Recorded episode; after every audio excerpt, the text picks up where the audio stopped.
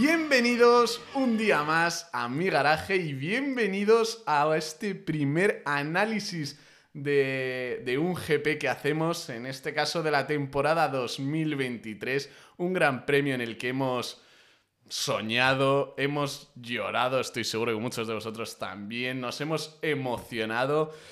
Y sí, el Red Bull dará miedo, pero es que Alonso asusta. ¿Qué tal, Miguel Carsi? Que hoy vienes a comentar conmigo este análisis de este gran premio que tantas cositas nos ha dejado. No, no, sí, sí, completamente. O sea, me, habría gustado haber venido antes. Eh, sigo recuperándome del último podcast que hicimos, que la verdad dio para mucho. Y no, sí, sí, completamente. O sea, un primer gran premio que nos dice mucho y que va a ser bastante interesante y nos muestra cómo va a ser el año un poco nos hace, nos hace soñar, Miguel. Sí, soñar, pero en, medida, ¿no? Porque al final eh, podemos soñar con Alonso, porque yo creo que Alonso va a hacer cosas muy buenas, pero a mí me da bastante miedo Carlos, igualmente. Y luego también me da miedo porque va a haber un dominio de Verstappen que va a ser exagerado. Sí, sí, por eso empezaba diciendo que Red Bull da mucho miedo, que Alonso asusta, pero que Red Bull da mucho miedo porque han mostrado un ritmo, te iba a decir, durante todo el fin de semana, pero ya se venía a venir en los test también, ya se venía, ya se oía por el paddock que, que Red Bull estaba preparando un cochazo, y eso hemos visto este fin de semana, pero todavía antes de entrar en materia en Red Bull, en lo que ha hecho Max Verstappen, en lo que ha hecho Checo Pérez, en lo que ha hecho el Nano, eh, con ese nano podio que nos ha regalado a toda la afición española, vamos a hacer un poco un repaso de, lo que ha ido pasando eh, durante la carrera. Si te parece, empezamos con esos DNFs. Sí, o sea, vamos a empezar por los DNFs porque, joder, la carrera lo para muchísimo, la verdad.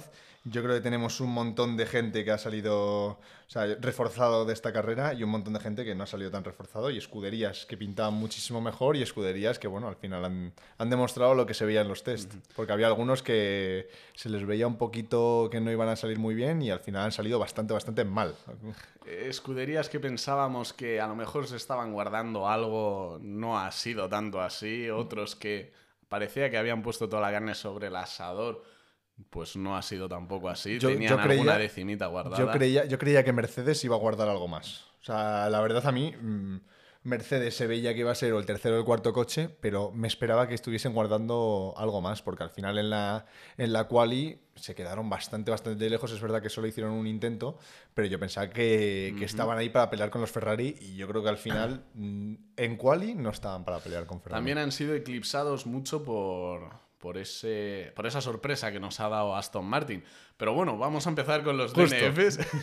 vamos a empezar con los DNFs. El, primer DNF fue el de Piastri. De un debutante. Bueno, sí, que, tampoco estaba haciendo una carrera muy espléndida, la verdad. Creo que estaba décimo noveno cuando se retiró. Sí, eh, iba ante. Bueno, clasificó ante penúltimo. Eh, tuvo un problema electrónico y acabó abandonando. Se espera mucho de este, de este piloto al que ya muchos se preguntan cuánto margen hay que darle a un piloto de estas características. Me parece muy precipitado, pero es verdad que, es que, joder, de Piastri se viene hablando mucho. La escudería ha apostado muchísimo por él, ya creó muchísimo barullo eh, con, cómo se disputaban su contratación entre dos grandes escuderías como era Alpine y en este caso Aston Martin que se llevó, que se llevó al piloto y por lo que también eh, despierta muchas ansias y ganas de ver resultados ya, seguramente. O sea, yo creo que el, problema con los rookies es que al final se pide mucho de un piloto cuando es su primera temporada en Fórmula 1.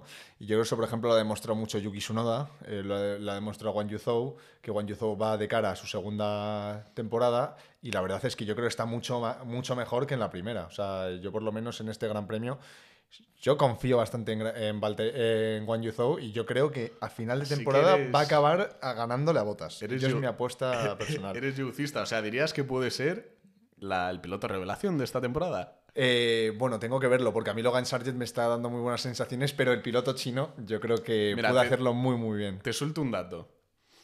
Valtteri Bottas está solo a tan solo dos puntos de igualar los puntos de todo 2022 de One en esta primera carrera de 2023. Ya, bueno, pero también es que el Alfa Romeo es mucho mejor coche este año que el año pasado. Le ha hecho, le ha hecho, bueno, quedó mejor el año pasado el, el Alfa Romeo y fueron mejores. No, pero yo creo que este año están más este consolidados en, la, en la tabla. Yo este año van a ser eh, el quinto mejor coche. El problema que han tenido han sido que esas posiciones las han cubierto arriba, por eso estaba ahora octavo el Alfa Romeo de Valtteri Bottas, las ha, las ha cubierto un Aston Martin que ha dado un paso de gigante. No, no, sí, sí. Y bueno, eh, aunque nos vamos a ir por las ramas ahora en un segundo, pero que después ya sí Valtteri Bottas lo tenemos un poquito más cubierto.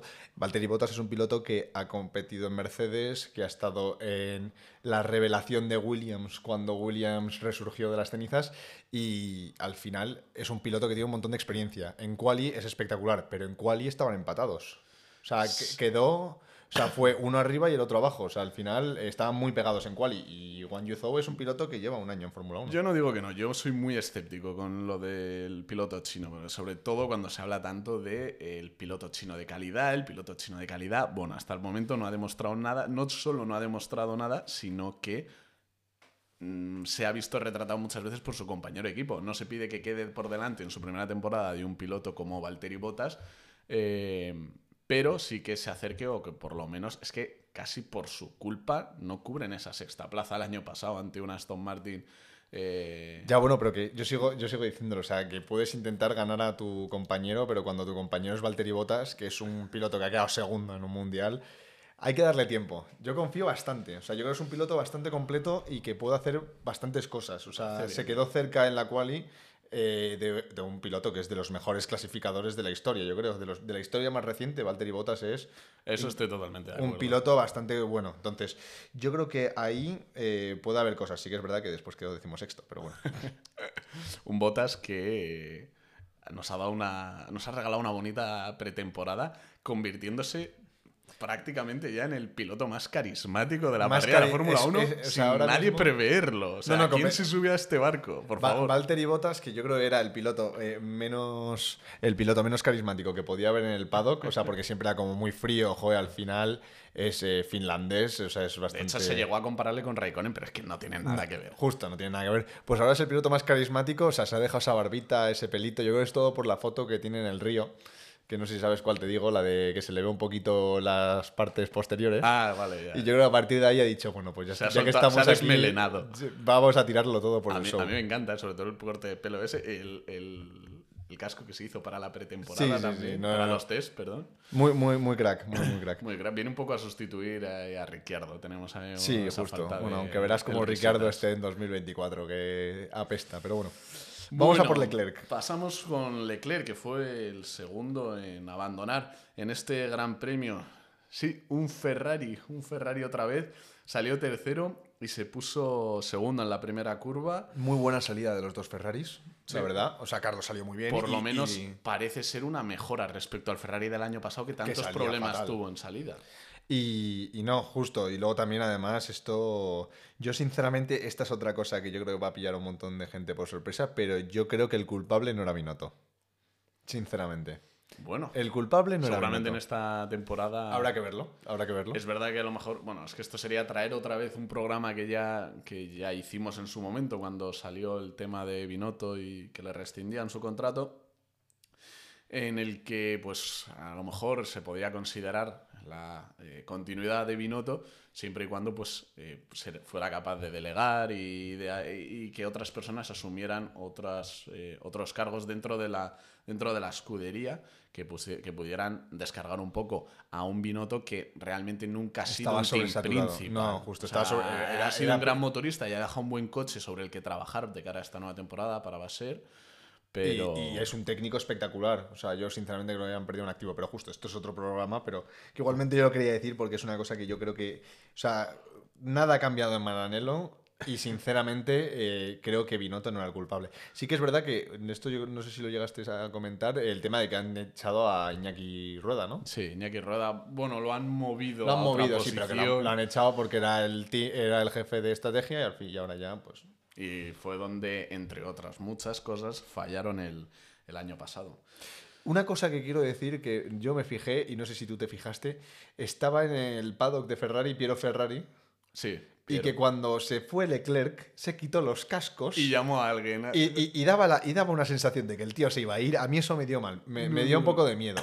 me, me, ha tranquilizado un poco lo que ha dicho Frederic Basser eh, sobre que si tiene un primer piloto o tiene un. en plan, porque le han preguntado ¿cómo vas a ganar a Verstappen si no tienes un primer piloto? Y Frederic Basser ha, ha contestado bastante correctamente, es que yo tengo dos muy buenos pilotos. Entonces, me, ha- me ha- me ha políticamente tranquilizado, pero... No, pero es verdad que yo me, yo me fijé en ese movimiento de se quita los cascos y encima con esa cara de Sí, mala sí, leche sí, que de, tiene de italiano de mafia.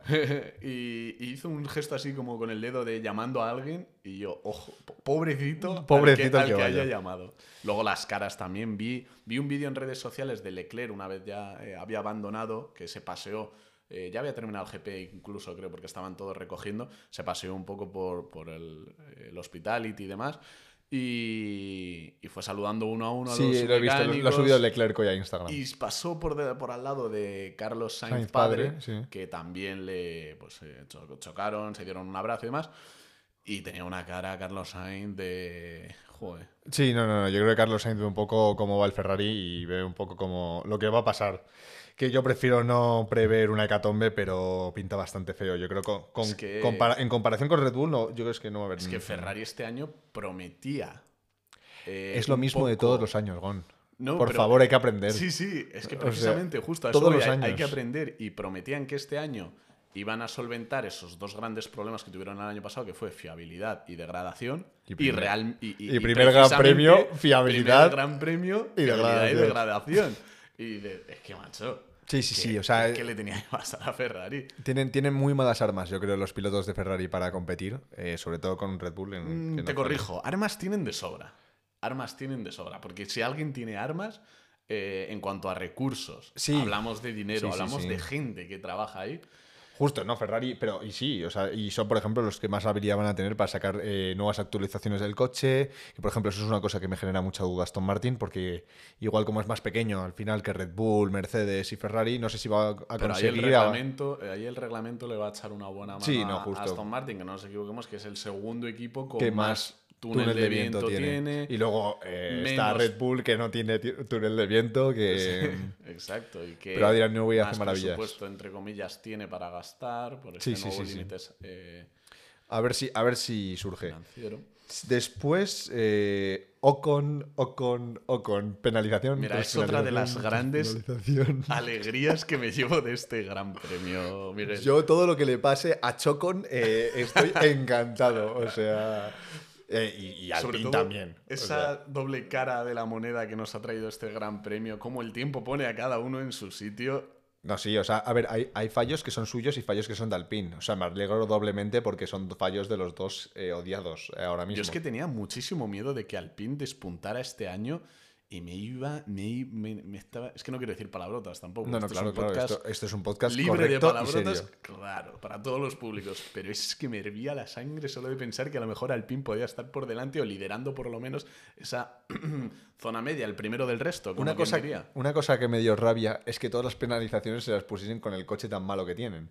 Ya me habría gustado que estuviesen quinto pelando por algo y le pusiesen todas las penalizaciones para que se quedase fuera de los puntos. Pero bueno, que no, no, no pasa nada. Eh, al final acabó retirándose de una carrera en la que no pintaba absolutamente nada después de 30 segundos de penalizaciones. Quien no recuerde bien a lo mejor, les recordamos que Ocon penalizó por eh, poner el coche fuera Mal. del cajón de salida. Sí, un poquito más adelantado, adelantado de esa línea amarilla que marca la altura de la rueda, del eje de la rueda Hay que delantero. ser malo, ¿eh? Hay que ser tramposo. Y Eh, después, eh, por luego- no servir bien la penalización... Claro, le fue, fue a pasar la penalización, la hicieron mal, visiblemente mal, porque fue una penalización que en teoría eran de 5 segundos y ya estaban los, los ingenieros metiendo mano a los 2 segundos y medio, los 3 segundos ya cambiando la con ley. un- con lo- contándolo con los dedos y luego encima creo que cuando fue a servir esa penalización fue demasiado rápido en el pit lane. Sí. O sea, es que eh, por prisas eh, doblemente malo.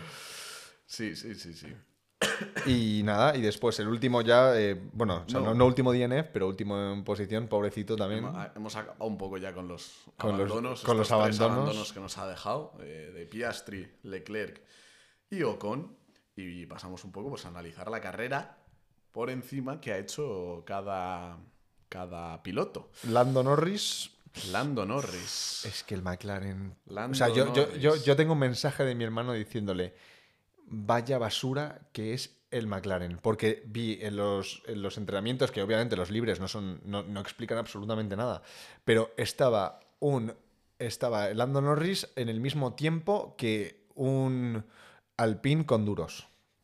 Y dices, vale, obviamente pueden llevar todo un montón de carga, pero es que al final eh, McLaren no ha hecho prácticas de. no ha hecho entrenamientos, entonces tienen que al final probar un poquito las cosas de carrera, porque eh, no ha tenido pretemporada casi, porque creo que solo completaron 80 vueltas o, algo así, completaron muy, muy pocas vueltas.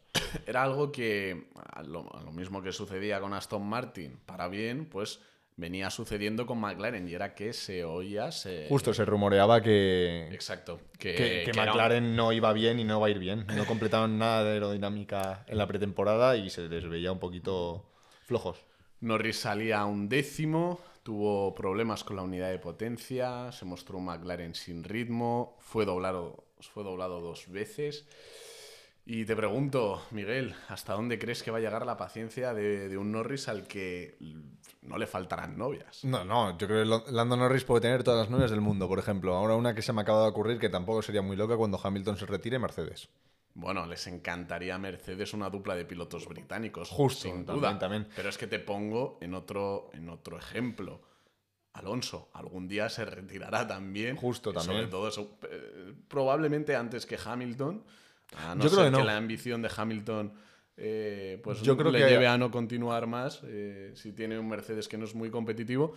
Pero eh, escudería británica, piloto inglés, No, casan sí, sí, a la perfección. Se me ocurre, Justo. por ejemplo, pero vamos, que, que ya fue también querido por, por Red Bull, al cual no creo que se vaya para No, ser porque un segundo piloto el segundo de de Max Verstappen, yo, Verstappen. yo me negaría. Pero eh, no, sí, yo creo que va, a te- ve- va a durar poco la paciencia de Lando Norris porque a mí me dan que McLaren no va a hacer un buen año. Eh, han pasado, yo creo que ahora mismo tiene el peor coche de parrilla, pero clarísimamente. Sí, sí, por, por sea, datos, por resultados, el GP de Bahrein le ha colocado el último Aunque Lando, Norris, DNF. aunque Lando Norris hizo un décimo primero en quali, pero es que esos son por manos de Lando. Norris, no por bien hacer del coche. O sea, al final, ¿dónde estaba Piastri? Que yo, por ejemplo, estoy utilizando mucho los segundos pilotos para ver dónde estaban. ¿Dónde estaba Piastri? Sobre todo si era un rookie. Estaba decimoctavo siendo rookie, eh, que por detrás tenía a. Era Sargent, creo, y Gasly porque le habían borrado una vuelta. Es que ha sido, ha sido pasado por los Williams. El año pasado ya vimos un comienzo de año de McLaren por el cual se estaba peleando con los Aston Martin y los Williams y dijimos, ojo, ojo este cambio de reglamento que mal le ha pillado a McLaren. Bueno, remontará, tiene recursos. Segundo año, peor incluso. Pero yo es lo que te digo, o sea, eh, por ejemplo, que antes te lo comentaba, que al final la fábrica de Walking ya no es de McLaren. Eh, la compró un fondo y McLaren está subarrendado. Después de dejarse ya todo el dinero, eh, olvidarse de hacer un un- coche Sí, sí, sí. para hacer una- una- un edificio, que una, una fábrica, una sede que es alucinante, pero después de dejarse todo el dinero en eso y no acordarse que La han, tienen que tenido, un buen la han coche. tenido que vender y están tenido subarrendados hasta vender. 2050, creo. O sea, eh, para eso es- ese es el nivel en el que está McLaren. O sea, ahora mismo no está bien económicamente. Y yo creo que Lando Norris, pues, eh, esta temporada Tiene no va a hacer nada. tiene Tiene, contrato contrato hasta hasta 2026. lo hemos dicho a la vez. Pero, eh, pero eso no te garantiza nada, no te garantiza que, que el día de mañana pues, se canse de un proyecto, de, de- de un proyecto que se está desvaneciendo y... ¿Quién sería Ricardo, eh? Ricardo que le pagaron 18 millones por irse de McLaren. O sea, qué gusto. Qué gusto. O sea, el Ricardo yo creo que ahora mismo debe estar en su puesto de tercer piloto de Red Bull. Eso tiene que tener matices, porque yo creo que evidentemente los abogados de las marcas se tienen que cubrir en ese sentido y No, poner creo- cláusulas del estilo, si no eres eh, competitivo, si no eres rentable, por así decirlo, para la escudería, pues a lo mejor no 18 millones, pero solo te pagarán 9 o Es que creo que no tenía- así, Es que creo que ya, ya creo que en los 18 millones Eran ya está la reducción. cláusulas. Yo creo que ya estaba la reducción. o sea, Hombre, entiendo que le pagarían ese año de contrato que le faltaba y Justo. más o menos ganaba 17, 18 sí, millones, por justo, eso lo justo, justo. Completamente. Que los pillara, ¿eh? Y, joder, ¿quién los pillara, madre mía, por huir de ahí? Que igual hasta pilla sitio en Red Bull en, en un año. Y le aprieta a Checo Pérez, que también ya, Eso ya lo hablaremos de hablaremos eso. ahora. Horner además ha confirmado negociaciones con el equipo, con el equipo inglés, con McLaren, para 2026, con esa fusión que puede hacer de Powertrains y, Y Ford. Ford, eh, con McLaren.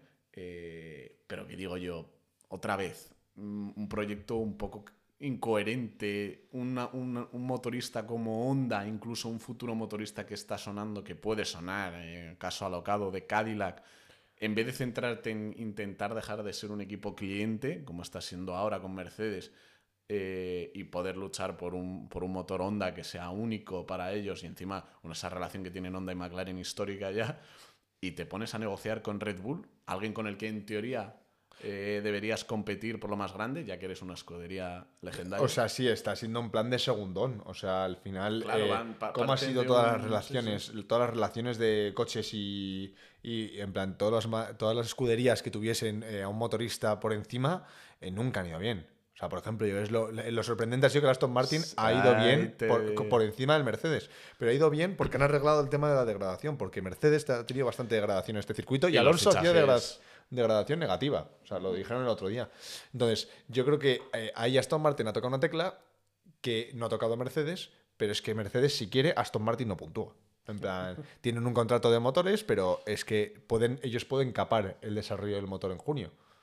Si, si, ven que la, si ven que la temporada no va a ir hacia adelante, ellos tienen el poder de decir, pues no seguimos desarrollando el motor este año, No, ya lo desarrollaremos el año que viene. Desde luego era un hándicap en el que todo el mundo se, se centró cuando nos enteramos que Alonso cambiaba a Aston Martin. No te permitía soñar más allá de Estar por detrás de Mercedes. detrás de Mercedes, cosa que ha cambiado, cosa que con la inercia que lleva mm, Aston Martin de evolución, que en solo ocho meses ha conseguido lo que ha conseguido, pues que de aquí a 10 carreras pueda conseguir algo más, Ojalá, pero eh, no deja de ser un caso mm, anodino, vamos. completamente.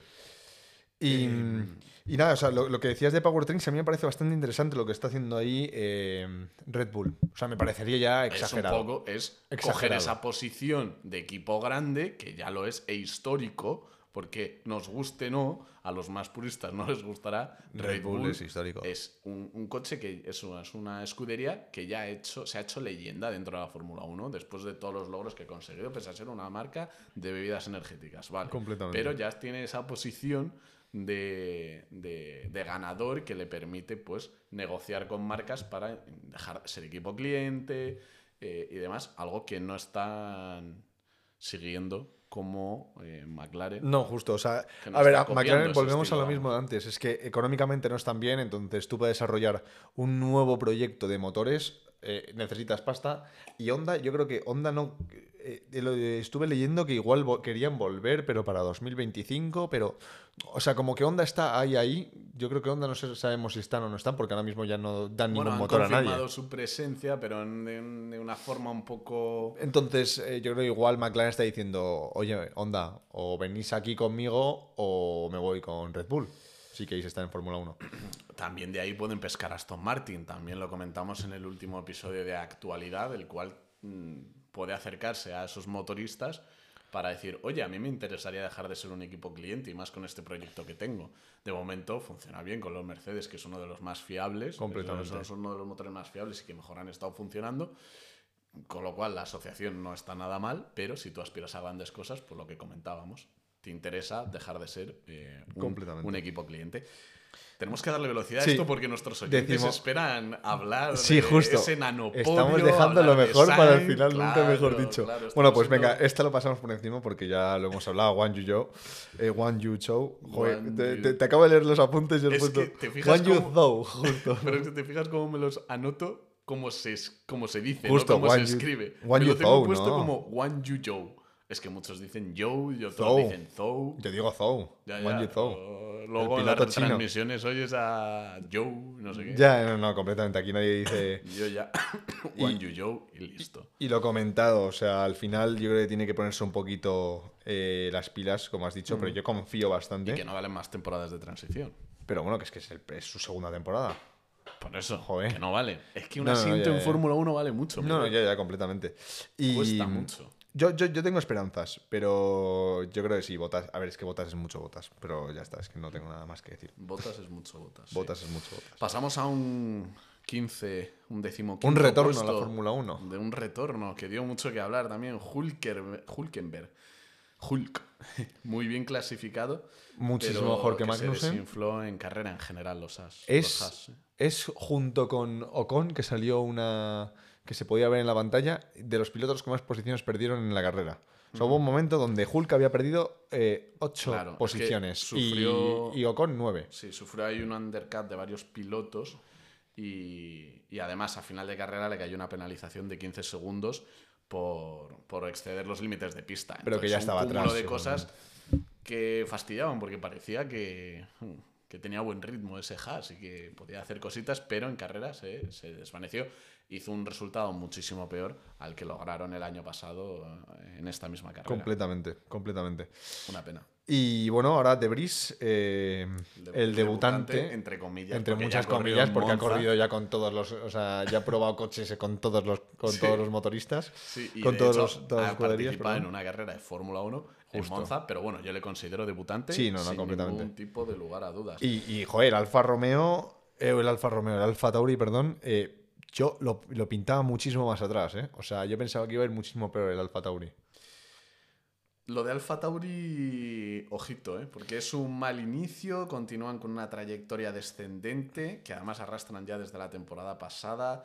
Continúan además esos rumores de su desaparición. Y Es que dicen que lo va a comprar. eh, hay dos eh, equipos muy posicionados ahora, no sé si lo sabes. Eh, un equipo de Mario Andretti siempre Mario después, Andretti rondando por ahí. y después un equipo de un taiwanés, un asiático, que quiere montar un equipo de, de Fórmula 1. Bueno, eh, ya Y yo creo que Red Bull vería bien el CAS, la verdad. No, sobre todo que te, te haces preguntas y dices, pues a lo mejor ya a Red Bull no le interesa tanto tener un equipo filial que se come mucho dinero de su presupuesto, un presupuesto que ya de por sí es muy limitado. Y sobre todo cuando en antes- estas en esta nuevo, con este nuevo reglamento. Cuando antes Alfa Tauri era el equipo de sus futuros pilotos. Si Y te ya, fijas, justo, si te fijas ahora mismo, hay un piloto que es eh, Yuki Sonoda, que está puesto por Honda, estaba, pero que yo creo que ahora mismo tiene rendimiento, yo creo que va a tener rendimiento para quedarse. Y luego de Bris, que no es ni piloto Red Bull ni leches. Tampoco Yo- Yu- flores con su noda, ¿eh? Que No. ojo que ha empezado bien. Vamos a Ha empezado muy bien, Vamos, empezado a, muy vamos bien. a hablar un Pero más Yuki adelante. Tsunoda es buen piloto. Pero obviamente eh, es que al final, si tú tienes un equipo, un segundo equipo, por ejemplo, la dupla Carlos Sainz Verstappen, mírales dónde están. Uno en Ferrari y el otro en, Re- eh, en Red Bull como, como piloto maximísimo. Pues al final era tu cantera. O sea, tú has tirado ahí. ¿De dónde ha salido Vettel? Vettel salió también del antiguo Toro Rosso. Entonces, al final, cuando ya, eh, por lo menos a mí, la cantera de Red Bull, no sé si, yo no veo mucho la F2, pero no sé si tiene, sigue teniendo la potencia que tenía antes. Y Guasa, por ejemplo, que se está asomando a la puerta para a lo mejor un futuro reemplazo de, de su noda si no rinde esta temporada, lo está haciendo muy bien en la F2 también. Pero por eso, o sea, yo creo al final, por ejemplo, si desapareciese Alfa Tauri, eh, Iwasa tendría bastante complicado eh, entrar en Fórmula 1, la verdad. Bueno, nunca se sabe. De momento ha sido un mal inicio para Alfa Tauri, con un mal coche y una mala estrategia. No le pararon con el, virtu- con el Virtual Safety Car y se condenaron al decimocuarto puesto. Después vino Magnussen con un decimotercero, el que para mí fue uno de los pilotos revelación del año pasado, que este año pues no ha empezado con buen pie, que parecía que Hulkenberg incluso iba a quedar por delante él en la carrera, al final por lances que ya hemos comentado, acabó quedando por delante, pero que bueno, que aún así no ha puntuado, a diferencia del año pasado, y que veremos qué pasa con, con, con Magnussen y un Haas que sí, que le cae muy bien a todo el mundo, que tiene muy bajo presupuesto, que es muy querido, ya sea por, la- por el Drive to Survive. Madre mía.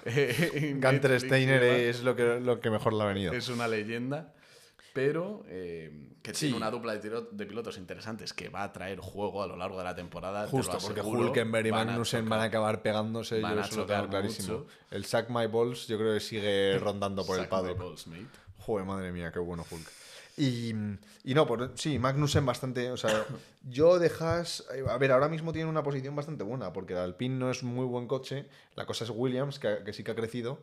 Y, y el Alfa Tauri, que se ha ido para atrás completamente. Yo le tienen ahí un puesto después del Alfa Romeo y después del, del Williams. Yo igual pueden estar ahí. Seguramente, No como último coche. o ya. por lo menos a lo largo de la temporada, lo que tendrían que priorizar serían esos desarrollos que le lleven a estar en esa eh, competencia entre Alfa Romeo y Williams. Eh, que parece que Williams va a estar ahí delante. Sí, yo creo luego, que sí. Igual que Haas el año pasado estuvo ahí Justo. delante, firmó un quinto Magnussen, Justo. pero eh, no, no acompañaron esa evolución del coche a lo largo de la temporada y acabó cayendo mucho al término de la temporada 2022. No sé si has visto el, el- el- ¿Cómo se llama? Eh, lo- Los, donde se sientan los ingenieros en, en el circuito. El muro. El- bueno, sí, justo en el muro de Haas, no sé si lo has visto. ¿Qué pasó? El, el muro de los, de los equipos de Fórmula 1 tienen 8 o 9 sitios, ¿no? Ah, O ya que había tres. Pues ahora tienen 3, porque dicen que ahorran 250.000 euros al año si reducen el muro. O sea, es un Son equipo que, grandes, económicamente no tiene muchos recursos, los pobres.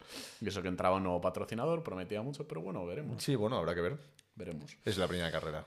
Eh, 12 lo firmó Logan Sergent con una muy buena carrera. Muy buena carrera. Sí, sí, muy Sí, sí, sí. consistente. Es un piloto que además ya en F2, en F3, en categorías anteriores clasificaba increíble. Se le ha, se le ha podido atascar un poco eh, el Fórmula 1, este monoplaza al inicio de la temporada, pero que si consigue ese ritmo en clasificación y mantener ese ritmo en carrera, eh, pues promete apretar incluso un Que poco. de hecho me tengo que corregir porque antes he dicho que decimonoveno era Sargent y Sargent era decimosexto porque estuvo a punto de entrar en Q2. Estuvo a una dez, no, a una, a muy- a una miles, no sé. de algo. hecho, no, hizo el mismo tiempo que Lando Norris. Solo que Lando Norris lo hizo una lo hizo antes que Logan Sargent y, y hicieron el mismo número, el mismo tiempo, Pues mira, exacto un clavado. debutante con un Williams, que eso también habla muy mal de McLaren. Justo, justo, completamente. Eh, Y- al, al mejor piloto de McLaren casi le deja fuera de la Q3. de la Bueno, bueno, es que, es que, es Q2. que, la, es que la, la- la clasificación de McLaren casi es estrepitosa. O sea, tienen que dar gracias a Dios de que hicieron un Q2 de milagro. Desde luego. Vamos con Yuki Tsunoda.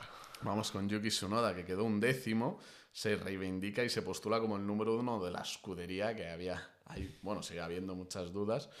Mm, pues, Había muchas dudas también de, de su talento. Y te pregunto, ¿será esta su temporada de reivindicación o finalmente se despide de la Fórmula 1? Que como mencionaba Iwasa, viene pisando fuerte en la F2. Pues eh, yo creo que Yuki Tsunoda yo confío bastante porque, por ejemplo, demostró el otro día que sigue, o sea, que tiene mu- mucha habilidad eh, a la hora de Talento. adelantar. Yuki Tsunoda adelanta muy bien y el, eh, el otro Cuando día no adelantó a dos pilotos. por delante. Justo, eso es verdad. Silverstone 2022. Pero es verdad que se marcó una maniobra. Yo creo que es la mejor maniobra junto con el adelantamiento de Alonso a Russell. No, Alonso. ¿Quién es Alonso? Alonso, Alonso. el nano. El adelantamiento del nano a, a Hamilton en la Sí, curva sí, sí. 10, ese yo creo que es el mejor adelantamiento, pero Lo vimos hizo- también en Fórmula 2. Ese mismo fin de semana se marcó. No, no, no, no me acuerdo ahora del nombre del piloto, pero lo hizo. Lo hizo y. O sea, que se puede adelantar ahí, ¿eh? pero no. no. quita que fue Espectacular. espectacular hacérselo. Siete veces campeón del mundo. Completamente. Nos hemos vuelto a adelantar. Va-. Ya va a llegar. Bueno, el- pero eh, esto lo vamos adelantando y luego al final no lo vamos a decir. Vamos a que- aperitivitos. No, justo, justo, justo. Qué bien, qué bien nos estamos organizando. vamos, vamos manteniendo a la gente para que se quede. Que llevamos, que podemos llegar media hora y no hemos entrado a zona de puntos todavía. Bueno, tío. bueno, pues vamos. Es que eh, Albon. esto- Albon. esto- esto con Tampoco Miguel- habrá tanto. Albon. Eh, o sea, muy bien. Eh, Albon, sinceramente, yo que va a Sí, ser este- el número uno de Williams. Este sí continúa con su trayectoria ascendente que Sí, ya sí, llevaba sí. desde 2022. En general, Williams muy bien con un coche que llevan desarrollando desde principios de 2022. Y, y yo creo que al final ahí tienen mucha oportunidad porque Albon es muy buen piloto. O sea, un piloto que ha pilotado en Red Bull y en, en Alfa Tauri al nivel. Otro que yo había sido muy crítico con él. ¿eh? Sí, sí, sí, no, no, pero había razones para serlo. O sea, eh, no sé si. O sea, estuvo 11 carreras en un Red Bull hizo un tercero. Vaya. eh, Estuvo hombre, muy lejos de su compañero. sí. Completamente. No pudo ayudar a la Que escudería. también en es que Verstappen, eso es cierto, o sea, pero. Sí, bueno, mira, Ricciardo en 2018 le tuvo. Fue el único piloto que haya podido estar Sí. por delante de, de Verstappen. Sí, sí, sí, no, no, no. Y yo creo que nadie le va a pillar, pero bueno. Eh, después tenemos a. Mira, te aseguro, lo firmo ya. Más o menos pasó el año pasado, pero todos van a, van a puntuar este año. Menos McLaren. No, no, obviamente McLaren tiene a Lando Norris. Todos van a puntuar este año. Yo creo que todos van a puntuar. ¿El año pasado puntuaron todos? Y te digo más. El año pasado puntuaron todos. Sí, Sí, menos ¿no? Hulkenberg, si se cuenta como. Ah, es que bueno, incluso- vale. Sí, no, ya. Eh, incluso te digo que muchos van a hacer podios, incluido Haas. Yo creo que no. Yo creo que no. Ahora mismo, eh, la o sea, hay, Así te lo digo. ahora mismo hemos pasado de tener eh, dos, tres equipos en línea, en la línea alta, en la línea de batalla. Eh, ahora tenemos un, un, un equipo que, bueno, que, o sea, Aston Está Martin al final está, bueno, Bueno, Red Red Bull Bull. está inalcanzable y sinceramente es que yo creo que las dos plazas van a ser seguras de Red Bull este año, a no ser que tengan problemas de fiabilidad. O no Luego desarrollen el coche. Tendremos que ir viendo más, más circuitos. Pero es que en Bahrein han dominado. O sea, y lo que decías antes de. Porque, han, porque se ha visto que Red Bull tenía mucho. No, es que no se ha visto. No se ha visto. Porque, porque Max Verstappen no ha tenido ni una sola necesidad. Y, y Checo ha tenido necesidad, sí, pero es que Max no ha tenido necesidad. O sea, yo por eso creo que aún ni se les ha visto. Eh, porque es que está, o sea, acabaron a 30 segundos de, del tercero. O sea, se me hizo eterno el tener que esperar a que alguien llegase, que no vamos a decir quién, al podio, a, a la línea de meta. Perdón. Sí, sí. Pues nada, lo- es un poco el reflejo de, de que esta temporada, pese a que tenemos unos Red Bulls totalmente inalcanzables de momento, se ha compactado mucho todo. Sí, sí, se ha sí, creo que compactado, sí. eso me gusta y eso era lo que se buscaba con este nuevo reglamento y con esta nueva era de la Fórmula 1. Completamente. Y no, no, yo creo que lo han conseguido muy bien porque se va juntando todo. O sea, yo creo que al final el objetivo es que todos estén peleando. O sea, ojalá algún día llegue el momento en el que el sexto coche de la parrilla pueda hacer un podio. Pero yo creo que tenemos una oportunidad muy buena de ver a ocho pilotos, pues bueno, igual no rifándose los dos primeros sitios, pero sí rifándose el tercero muchas veces. Vamos a tener a seis pilotos, yo creo, rifándose el tercer puesto. Eso siempre nos gusta. Eh, noveno, Gasly sufrió, pero acabó claramente por delante de su compañero, que acabó abandonando. Claro. Y salvó los muebles de un Alpine que no, que no, pinta, que no pinta nada bien. No, no, no, no pinta nada bien. eh, y bueno, pero joder, al final Gasly lo hizo muy bien para salir último. O sea, No, al final firmó una buena carrera, claro. Sí, claro. sí, no, completamente. Sí, es un poco pues, la sensación con la que te deja. Con la que te deja. Justo, el Alpine ha, ha inva- o sea, no, Alpine. no ha evolucionado. O sea, ha involucionado claramente. Pero sobre todo yo creo es por el hecho del mérito del Alfa Romeo eh, y del Aston Martin. O sea, yo los dos han crecido bastante, el Alfa Romeo sobre todo. O sea, eh, bueno, el Aston Martin sobre todo, pero el Alfa Romeo sí que se ha acercado muchísimo más. El año pasado yo creo que no estaba tan cerca.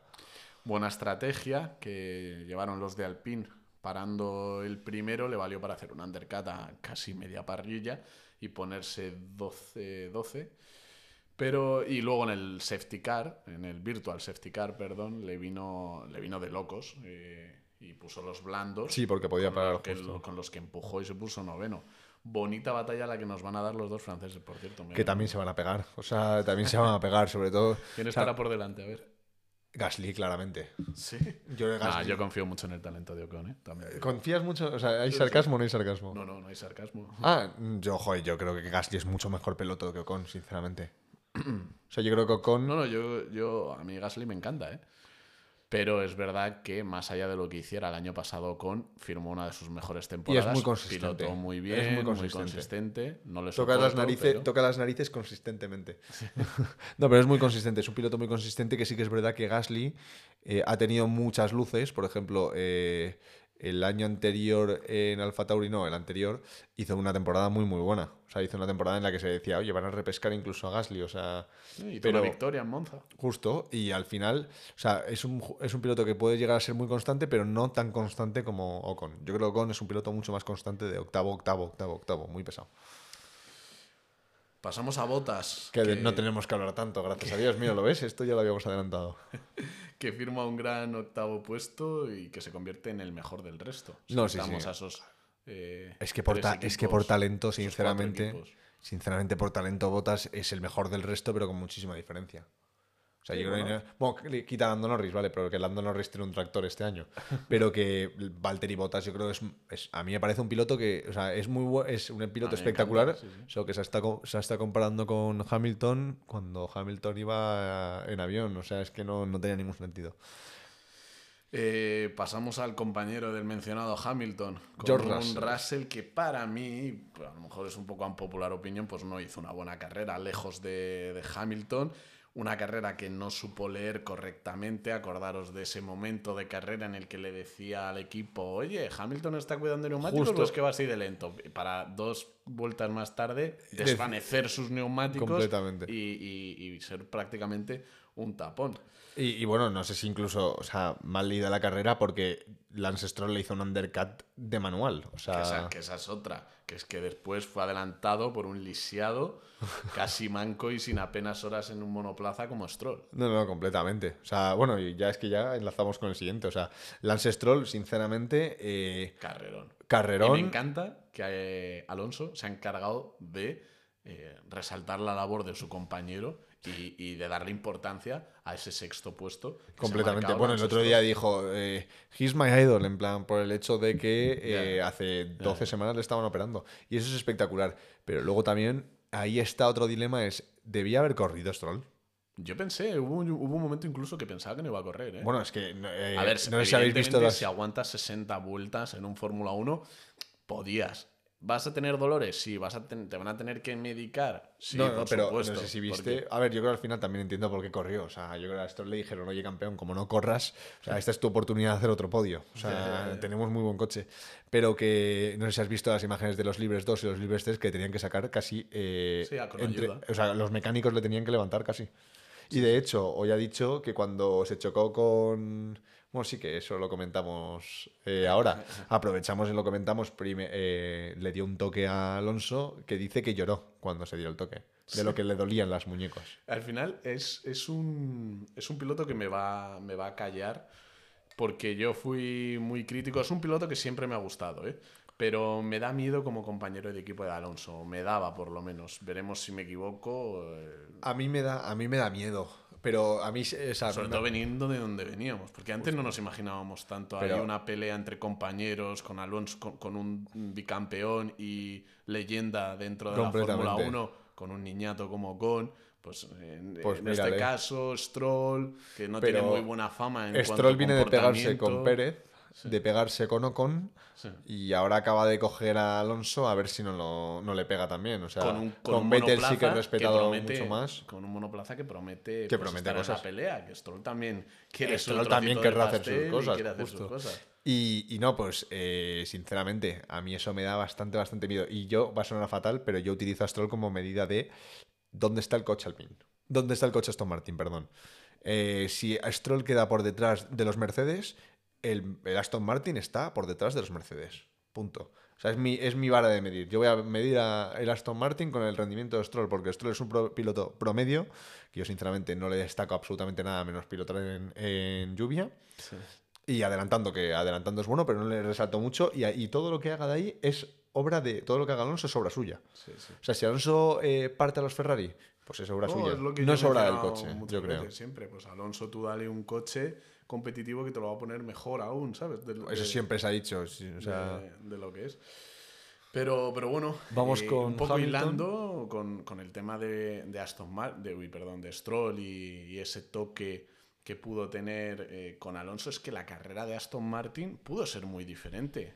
completamente. Podría haber sido dos, no, dos DNF. Bueno, es que Podría podrían haber sido dos Y DNF. eso es lo que te demuestra que va a ser una gran temporada, cuando ya por lo menos a Alonso le acompaña la suerte. Porque con ese toque entre ambos y con ese toque también de Alonso y Sa- y Sainz, que llega a haber sido un poco más fuerte, imagínate que le provoca algún daño al coche de Sainz, que tiene que abandonar o que acaba trompeando a Sainz. Eso le lleva una penalización a, Alonso ya que le aleja de Se de- respetaron un montón, también hay que decirlo. ¿eh? Sí, sí, pero que los, los toques los hubo. Sí, sí, Demuestra, sí, sí, sí. los tuvo. Eh, demuestra también, pues como el Mercedes de, de- de antaño, que, que es un coche irrompible, por lo menos parece, y no vamos a agafarlo, que Sí, sí, puede sí. permitirse el lujo de tener algún toquecito que en el pasado le condenaba la carrera. Con el, toque, Alonso. con el toque con Stroll, el año pasado habría pinchado rueda 100%. Porque es toque, No que, lo de- que lo decían ayer, es toque de pinchar rueda. Sí, sí, sí. Y, y el toque con Sainz fue un milagro. O sea, yo se respetaron un montón y ahí fue una batalla súper bonita, pero fue un milagro que no se tocasen un poquito más, porque Carl- además Fernando ahí salió un Es que poquito encima, pillado. Imagínate el meme. O sea, acabas con el hype que ha creado Aston Martin en la primera carrera abandonado y por un choque con tu No, compañero de equipo. justo, o sea, hubiera, y completamente. que se demostró que no, se, no lo supo. Bueno, no sé- lo supo Alonso hasta. Hasta el podio. Hasta y la podio. cara que puso cuando dijo eh, que le, que le- que le Le dice Checo Mercedes, Pérez, hombre, eh. hombre, que, oye, ¿qué, te ha, qué- qué ha pasado? Y dice, no, pues que me dieron un toque en la cuarta, como, como lo dice Alonso, ¿no? Que además lo decía en español. Y de repente, justo según lo dice, le ponen la imagen en televisión del toque. La mira. Dice, ah, sido Stroll. No, no, no. En plan, se- no, no, el tío se queda mirándola. Se queda mirándola a Checo y literalmente no dijeron nada durante 10 segundos. Plan, Alonso con una sonrisita en plan forzada de "Jejeje, más, más vale que no ponga a parir aquí a alguien que me echan. Pero, pero no, no, literalmente que fue un milagro. Y pasamos a el quinto puesto. A que lo cubre Lewis Hamilton. Lewis Hamilton. Muy feliz por la vuelta de Alonso a la pelea, ¿eh? Joder, Hasta madre le alegra mía. que tenga un coche competitivo. Bueno, al final, al final en la ronda de periodistas le se dieron un abrazo. corralito ahí, pero el- estaba, yo no le he visto tan feliz en mucho tiempo, ¿eh? Y, no, no, yo creo que hicieron la batalla, una de las peleas más bonitas de la carrera, por no decirte la más bonita. O sea, yo Sí, creo sí, al sin final, junto con la de George Russell, porque George Russell ahí, cuando a- a- Me Alonso adelanta mucho- a Russell y de repente llega Russell y dice que ni de broma y le pelea después en la curva 5 en la 6. Me recordó mucho a ese GP de Bahrein en el que se subió Russell y que retrató un poco a Botas también. Justo, también, también, también. Mercedes. Sí, sí, sí, sí, sí. Esa defensa que hacía en esas, en esas curvas reviradas. Un poquito exagerado, o sea, a mí me daba miedo, ¿eh? O sea, a mí, o sea, es como, déjate pasar, tío, o sea... No, es que Russell es, es muy buen piloto. Es un piloto, es un piloto me duro. un encanta, pero que de momento, pues por detrás de, de Hamilton. Siete veces campeón, evidentemente. También. Pero, pero bueno, no le valió, no le, no le sirvió para más que para un quinto puesto, ese W14. Sí, y bueno, en cuarta posición tenemos a Carlitos Sainz.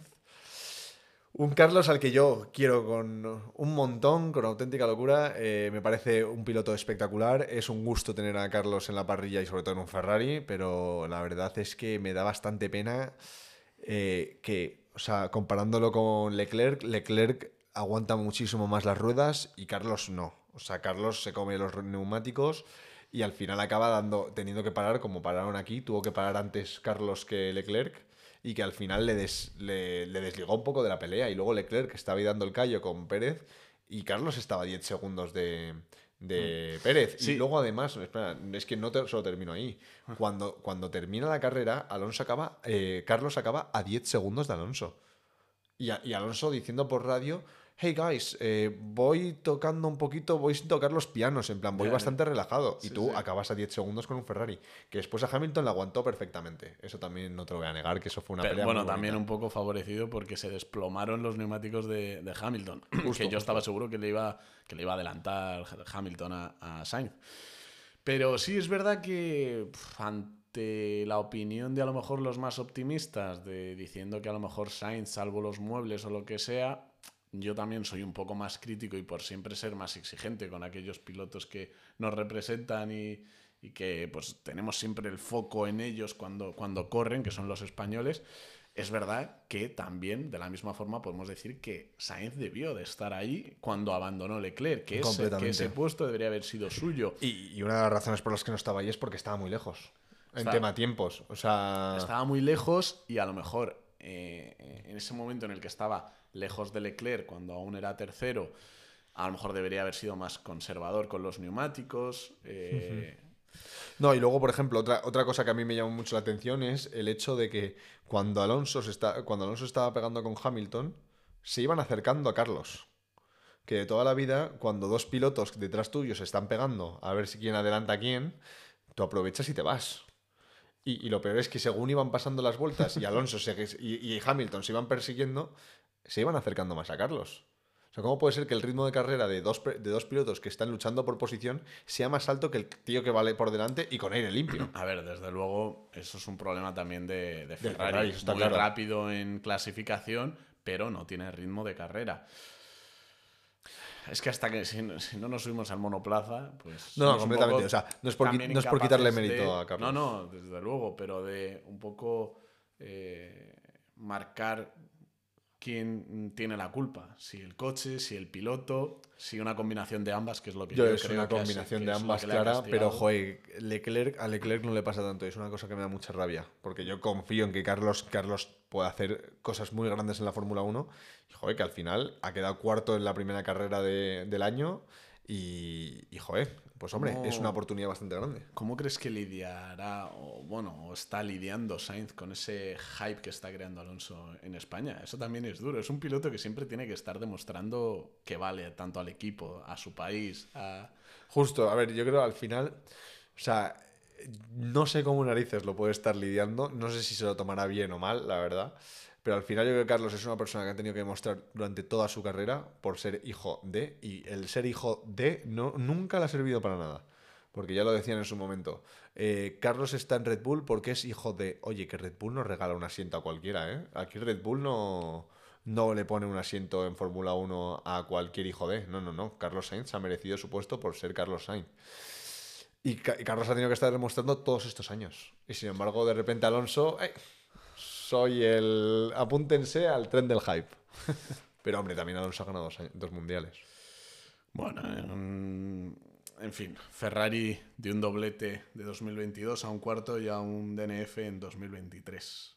Bueno, pero eso Ese sería un poco el resumen. Eso no dice absolutamente nada. Yo he estado viendo en redes sociales que esto es una maniobra del plan perfecto de Ferrari de dejarle a, Verstappen que gane la, eh, carrera en, en, Bahrein, porque el que gana la carrera en Bahrein luego no gana el Mundial.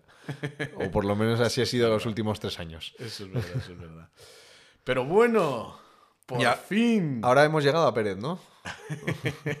por fin, por fin llegamos al tercer clasificado. Denle un coche, denle un coche, decía yo por redes sociales, que Fernando Alonso Díaz te lo hace el mejor.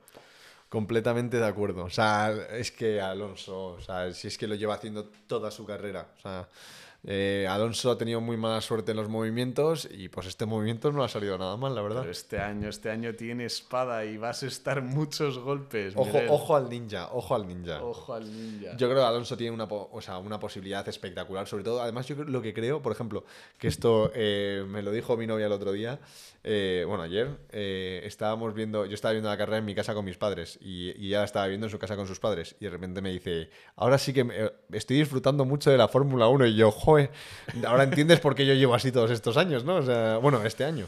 Y... Esa es una de las claves también. Que está levantando que le Viene, que le viene a la Fórmula 1 en España, bueno, a la afición, el aficionado de Fórmula 1 en España, eh, este, este tipo de cosas, porque te, te hacen volver a conectar con un deporte que es una maravilla. Completamente, completamente No a nosotros, evidentemente. Yo me llevo chupando Fórmula 1 desde que era un niño. Yo no nací con un biberón de milagro. Yo me veía la Fórmula 1 cuando tenía 5 años en la casa de mi abuela. O sea, era el momento de, por favor, no molestéis a Miguel. Pero, pero sí, un poco de reconectar a esa gente, que bien sea por Netflix o por el hype Bueno, que Netflix no sabes lo que une, ¿eh? Yo conozco un montón de gente que me dice, yo conozco, yo ahora sigo la Fórmula 1 gracias a Netflix también da un poco de pena, porque es, una, es un show lo que se montan ahí. Y es una mentira, como una Es una mentira que hasta las radios son falsas. no, no, no, literal. que no queremos quitarle la ilusión del que se ha, se ha enganchado por, justo, justo, justo. Netflix. A ver la próxima temporada. ¿Podemos soñar? ¿Podemos soñar? Yo creo que podemos soñar, podemos soñar muchas cosas. Yo creo que podemos soñar con un número muy bonito un número muy bonito que no sabes si cuál es, no sabes cuál es. Si el, el 33 o el, 33, ¿no? bueno, que de hecho, que hoy, eh, que ayer hizo el podio número 99, que si lo divides entre 3, ¿qué número da? 33. Estas son movidas de ingenieros que nos montamos en la cabeza. Y justo lo que dijiste también, ayer se corrió en 23 de febrero. El 33, de, febrero. Justo, Sí, sí, sí, tío. Pero no. Eran muchas las señales, eran muchas las señales. Alonso ya incluso en los test volvía a las cámaras, la realización se enfocaba mucho más en el español. Y muchos dirán, ha vuelto Alonso, pero no, esto se ha ido mucho también por redes sociales o lo que sea, pero es que es la verdad, Alonso siempre ha estado ahí. Alonso siempre ha estado, solo que no ha tenido coche. 41 años el día. 20, eh, ayer el sábado hizo 22 años desde su debut en de Fórmula 1, es el piloto con más carreras de la historia. El que más kilómetros ha hecho. los podios este año de Raikkonen, estoy seguro. Va, va Va a, batir récords. Estoy, estoy totalmente seguro. No, ya, ya tiene el récord del, piloto que más carreras ha participado en Fórmula 1. Y sigue teniendo la set de un chaval de 20, de 20 años, de hecho. Eh, el otro día vi un vídeo en YouTube de un periodista que decía que Fernando Alonso ha cambiado su dieta de cara a esta temporada. Alonso se queda estaba con su dieta y con su peso y que ha cambiado su dieta para poder adelgazar dos kilos de cara a esta temporada. O sea, a estos niveles va Fernando Alonso, en plan de decir... Y tiene 41 años y prácticamente lo ha ganado todo.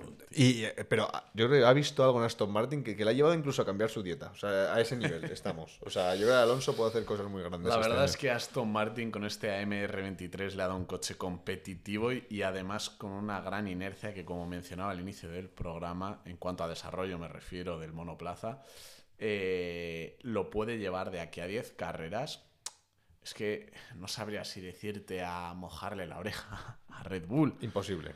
Pero estoy seguro que en muchos circuitos va a dar sorpresa. Eh, aquí se juntan muchas claves con el tema de Alonso. Tenemos a un Pérez que va a luchar también por sus intereses con un Aston Martin, perdón, con un Red Bull que Va- que- va- que va a luchar que va por- vola- su que va volando. ¿Quién te dice que no tengamos una temporada como la de Vettel y Weber en, en el- Completamente. en el pasado? Que es verdad que no veo a un Helmut Marco permitiendo estas cosas.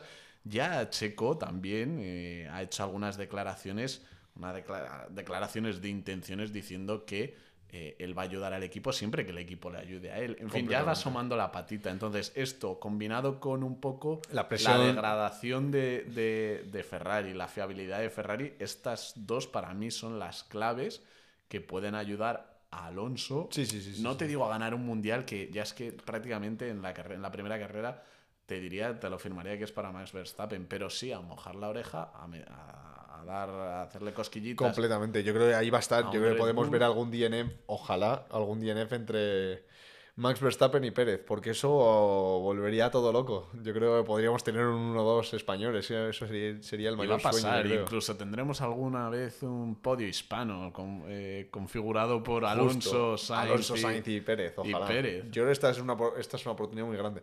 Quiero ver Jeddah. Yo quiero ver Jeddah. Quiero ver cómo va. eh, Yo tengo bastantes buenas sensaciones con Aston Martin en Jeddah. Tengo, tengo muchas ganas de ver eh, esas combinaciones de circuito y cómo se desenvuelven ellas Aston Martin, porque es un coche que promete en curvas lentas. Por ejemplo, Jeddah es un circuito muy rápido, pero con muchas curvas lentas. Es- pasa un poco como con Baku, ¿sabes? Que tiene sectores muy cortos, pero rectas muy largas. Y Entonces, luego a van con motor, pasa. luego también van con motor Mercedes, que es mejor motor que. O sea, mejor motor que tiene más velocidad punta que el motor Red Bull.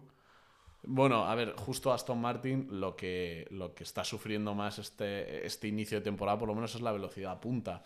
Eh, Red Bull, evidentemente, está inalcanzable, pero que estoy seguro que la va, la va a acabar cogiendo. Eh, creo que es como el séptimo coche o algo así, Aston Martin, o en velocidad punta. bueno, pero ¿eh? en, ve- en- en- en curvas eh, de, de velocidad lenta o media eran los más rápidos. Sí, sí, sí. Y por lo menos en las, en las de velocidad alta o en los sectores más rápidos no se alejaba tanto de Red Bull. completamente. De hecho, el tercer, el el tercer dominante. sector era el de, O sea, Aston, el de, el de Aston Te Martin. vas a circuitos como Monza, como Brasil, como Silverstone, pues seguramente Red Bull vaya a ser dominante sin duda. Pero luego ya juntas escenarios como los de lluvia, donde Alonso nos tiene acostumbrados a lo mejor eh, en circuitos de, pues como decíamos, de, de más carga aerodinámica o circuitos más, eh, perdón, de menor carga aerodinámica, circuitos más lentos a lo mejor, pues, eh, pues puede hacer, No, puede no, hacer cositas Mónaco, y siempre va a Mónaco, tener sus, ojo, Mónaco. Sí, sí, sí, estaba pensando en Mónaco Sí, también. sí, sí, sí, sí, sí, sí. Por supuesto. Que tanto le gusta a Alonso, que ha ganado ahí y, y yo, es que, yo es que siempre me pongo lo mejor. Ojalá, ojalá. Yo, yo te lo firmo, yo ahora mismo te lo firmo. ¿eh? Y bueno, pues después de este Alonso, que yo creo que, bueno, porque ya nos ha pillado un poquito cansados de todo el podcast, pero no, no, lo de Alonso ha sido espectacular, pero toca acabar eh, con Checo Pérez y con Verstappen. Sí, con dos Red Bull que, pues que como hemos mencionado, hemos repetido, muchos están en, en otro mundo. eh, Completamente. están completamente por, por, por encima del resto. Que como decía, pues en este caso el segundo puesto que lo firmó Checo puede ser el mayor aliado de Alonso o de quien sea que se postule de manera, de, o sea, de verdad. eh, Yo ahora mismo no tengo, no tengo claro de si Checo Pérez va a ser segundo o Leclerc va a ser segundo. No lo tengo claro. Porque Checo Pérez, eh, en teoría, debería quedar segundo, pero Leclerc ah, lo hizo muy bien. Me- durante mi- la mitad de la carrera estuvo por delante de Pérez. Entonces ahí me genera dudas. Yo no sé si va a tener la posibilidad, ojalá la tenga, la posibilidad de mojarle la oreja a Verstappen. Pero sobre todo porque es que yo es que he visto a Verstappen dominando excesivo. O sea, me ha parecido un abuso. Sí, sí, sí, ya eso iba ahora con el primer clasificado con Max Verstappen. Eh, Es que no se le lo menos. pegas. ¿Eh? Es que no se le pueden pego- poner pegas. O sea, lideró toda la carrera, solo, en plan, casi se lleva eh, el Grand Chelem, que es eh, primera posición en Vuelta quali, rápida. toda la carrera siendo el primero y vuelta rápida. No, sé, no soy yo porque faltaba la vuelta rápida, pero es que eh, Pérez Que fue se la primero. Wang Yuzu, por cierto. Justo, o sea, yo. Que Juan no le sirvió de nada. Bueno, vale, pero igualmente, ¿eh? Yo, Porque no vamos, a, vamos a defender al piloto primeros. chino. Y no, pero al final eh, Verstappen fue. O sea, es que yo creo que no se le ha visto a Verstappen. Porque es que le cogió el liderazgo y en la, en la vuelta 2 le sacaba 5 segundos al segundo y ya no tenía que hacer nada más. Un Red Bull que, como se preveía, juega en otra liga y que no duda Miguel en mandarle recaditos a Aston Martin también. Dice Helmut Marco que si comparas los coches, el Aston Martin es el más similar al Red Bull. Hay razones para pensar en eso, decía Helmut Marco. Y no solo fue él, refiriéndose a Dan Fallows, sino que hubo otros empleados que también se cambiaron a Aston Martin. Y dice, y aquí mete la pullita, sí, tiene buena memoria, puntos suspensivos. Y a mí esto me enfada mucho, ¿eh? Me ¿A qué se refiere con lo de sí tiene buena memoria? Por los ingenieros que se Ah, bueno, vale, justo, justo. Vale, vale, vale. Mira, Newey no estuvo, no nació en Red Bull, ya venía en su momento de otras escuderías. Eh, Yo eso no lo todos sé. los- todos los Eh, ¿Estaba en ingenieros. otras escuderías? Sí, sí, sí, sí, claro, tío. Adrián Sí, Newey es el- Newey ha sido, vamos, creo que le ha hecho coches hasta Ayrton Senna, sí. Sí, Sí, bueno, es espectacular, a mí me parece increíble. O sea, lo que hace. No sé si has visto el vídeo Es un de. aerodinamista. Eh, el eh, vídeo, ahora a ver si, te lo te- si, me si aguanto la batería porque te lo enseño, el vídeo de cómo es la curva de... Si lo pasé yo por redes sociales. los- los- Ah, pues entonces te lo saqué a ti. Entonces, claro, te lo saqué a ti. Bueno, pues cómo se ve, cómo hace la curva, el aire sí, sí, perfecto. Es... Con la parafina. Sí, sí, sí, o sea, es increíble. Sí, sí, sí. eh, pero bueno, ya empiezan con este jueguito y. Que, joder, que si se les han ido gente de su equipo, pues No, que pero paguen es que más. esto- esto- o sea, es que me fastidia porque el aficionado más reciente a la Fórmula 1, pues a lo mejor se piensa que basta con copiar un coche o lo que sea. No es solo copiar, aparte no. de que esto pasa siempre. Eh, ingenieros que, joder, al final también ha habido pasta por medio Claro, de, claro. de Stroll, de Lance Stroll eh, eh, con Aston Martin para llevarse a esos eh, aerodinamistas, pagándoles incluso ese contrato que tenían firmado con Red Bull por el cual no podían pertenecer a otro equipo dentro de un plazo de tiempo. Pues han pagado esa cláusula para poder llevárselo en, en el, en- a los seis meses, que era un poco el periodo que te establece la FIA. Eh, chico, que no, que, que No. no, que no me vale. A mí no vale Helmut excusa y no me menos- gusta. Y menos de un, y menos de un equipo como, como A- Red Bull. A mí Helmut Marko no me gusta, no me gusta nada la política que gestiona con los pilotos, no me gusta nada las pullas que echa, o sea, me parece una persona tenebrosa, eh, Sí, a- tenebrosa cuanto menos, pero es que, Sí, sí, sí. o sea, no me da, no me da buena espina, o sea, yo creo que es, una- un, es un personaje que sobra en la Fórmula 1, desde mi punto A de ver, es vista. Verdad que les da gracia, le da gracia siempre a la Fórmula 1 personajes de ese estilo, pero nada, a mí tampoco me, no, no me gusta mucho porque le he visto cosas que no me han gustado nada. Pero bueno, como novedad, y un poco para concluir este análisis del GP de, de Bahrein, que no sé ya si es por la carrera y el hype que teníamos de, de- de analizarlo, o porque siempre que te invito a ti, Miguel, pasa lo mismo. Yo pero creo que es la combinación de los dos, ¿no? Como lo que le pasa a Ferrari. también, también. Eh, pero bueno, como novedad y para concluir, pues he querido traer una puntuación de eh, que, que hagamos, eh, tanto el invitado que venga a analizar este eh, X carrera de cada fin de semana conmigo, pues puntuar la carrera. Puntuar la carrera, porque como ya sabéis, el año pasado teníamos nuestras notas particulares de notable, Este año de no las sobresaliente. Sí, sí, este año Ah, las vale, tenemos, vale, pero vale. adicionalmente puntuaremos la carrera. Yo, Nada, una tontería que me, me- me ha llevado como dos minutos explicar que simplemente vamos a puntuar la carrera. ¿Tú qué yo le doy das? un 7. Tú le das un 7. Yo le doy un 7 por, todo por toda la emoción de Fernando, por toda la emoción de Aston Martin, pero al final ha sido una pelea donde arriba no se ha disputado absolutamente nada eh, y por eso le doy un 7. No ha tenido tantos adelantamientos que como el año pasado porque han reducido el. DRS, la zona de DRS y redujeron un poquito los adelantamientos, pero eh, A yo mí le eso te digo que 7. me parece incluso mejor, ¿eh? porque lo del año pasado, que vale, muchos adelantamientos, pero todos en recta y con DRS. Ya, pues mira, bueno, ha, ha habido adelantamientos espectaculares en sitios donde no, Sí, donde no tenía que haberlo sabido, pero bueno, que ah, yo un 7. Yo no me parece una carrera espectacular. Yo le doy un 8 sin duda y a lo mejor casi le daba un poquito más. Joder, entonces te vas a quedar, te vas a quedar sin, No. sin baremo para las notas. Vas a quedar poniendo Y notas. no le doy un 10 porque espero que va a haber más podios de que Alonso. lo y, no le quiero, y, y no le quiero dar, y no le quiero Es dar que entonces- un 10 cada vez que haga un podio a a, Alonso. A Entonces, por Gran Bretaña que ser le más pones. A, a Silverstone del año pasado que le pones. Un 10 más. Yo le di un 10. No, bueno, vale, pero por eso que si le pones hasta un 8, que tampoco ha sido una locura arriba. La locura. Nah, nah, yo, nah, yo- Esta carrera se merece un 8. Ha habido guerra, ha habido sorpresas. eh, hasta el último momento y yo, mira, olvidándome de los, de los Red Bull como hizo realización, como hizo la realización. Justo, hizo muy bien en no enfocar a Red Bull, ¿eh? Sí, sí. Eso viene un poco, y como decía Nico Abad, eh, que lo único bueno que, por ejemplo, que nos puede haber dejado la dominancia de Mercedes-Benz en esa era híbrida ha sido un poco que la realización ha espabilado y ya no nos comemos esos planos del primero de carrera como en esas épocas de Red Bull. calzaron un plano, un plano de, creo que era Lando Norris adelantando a un Alpine mientras estaba pegando a Alonso con, me cabrea, con tío. Russell, creo. Es, es siempre, si te fijas, en todas las carreras de inicio de temporada, se nota que o están fríos o hay gente nueva, pero tienen muchos fallos de realización. O sea, esa fue- Porque, tío, un- una batalla que llevamos esperando los fans de la Fórmula 1 durante años, que es la de Hamilton, Alonso, por fin, con un, Ah, justo, con un coche, con, con un coche más o menos eh, a la par. Que tío, que me pongas un adelantamiento de un McLaren o un Alfa Romeo cuando estás casi ahí. Completamente. Cuando están No, casi sí, ahí. No, no, no, no, no. Pero, pero bueno, tú un 7 me parece estupendo, yo le doy un 8. y está a punto de darle un 8,5, un... pero bueno. Yo me reservo porque sé que Jeddah va a ser. Yo de Jeddah espero buenas cosas. Joder, pero es que hay que esperar 15 Ya, días. es tío. que es lo que es horroroso. Bueno, mejor no sacamos el tema. ¿Cuál? Eh, que, no te- que no tiene ningún sentido de que se esperen 15 días y no se haga doblete cuando está al lado. Tu cuenta, tío, mí me da igual. No, no, no, no, es no, que, hemos estado antes de ponernos a grabar.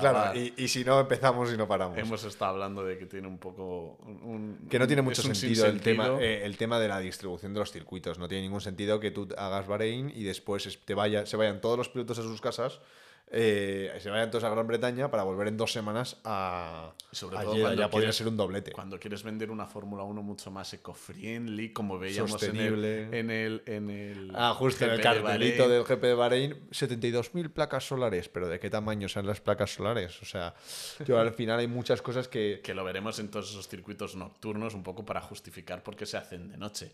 Mirad, señores, que a mí, a mí no me importa. La Fórmula 1 que no la es... Fórmula 1 que vuelva a los V10. los V12 Los ya no hace V12.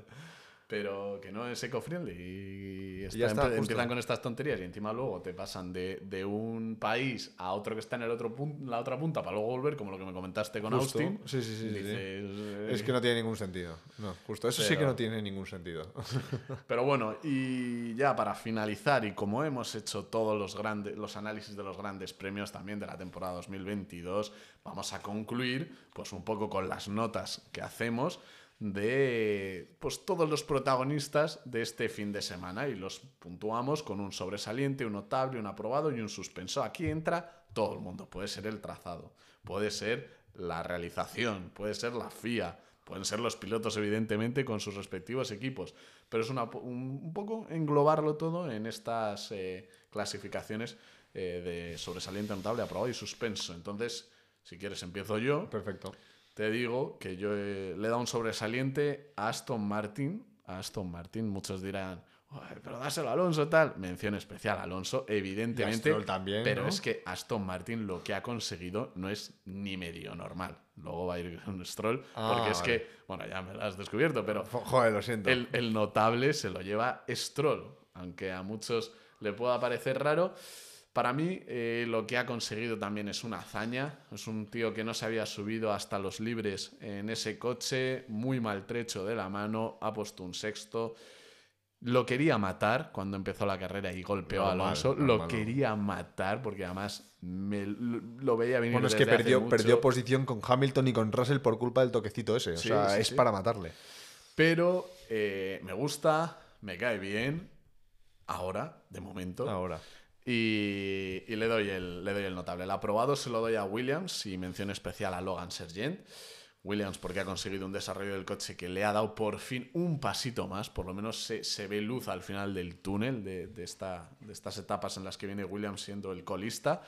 Y un Logan, eh, un Logan Sargent que viniendo como rookie, eh, pues se postula como un piloto para con, al que tener en cuenta, o por lo menos para que su compañero, que es su principal rival, le tenga, le tenga en cuenta y siempre en el retrovisor.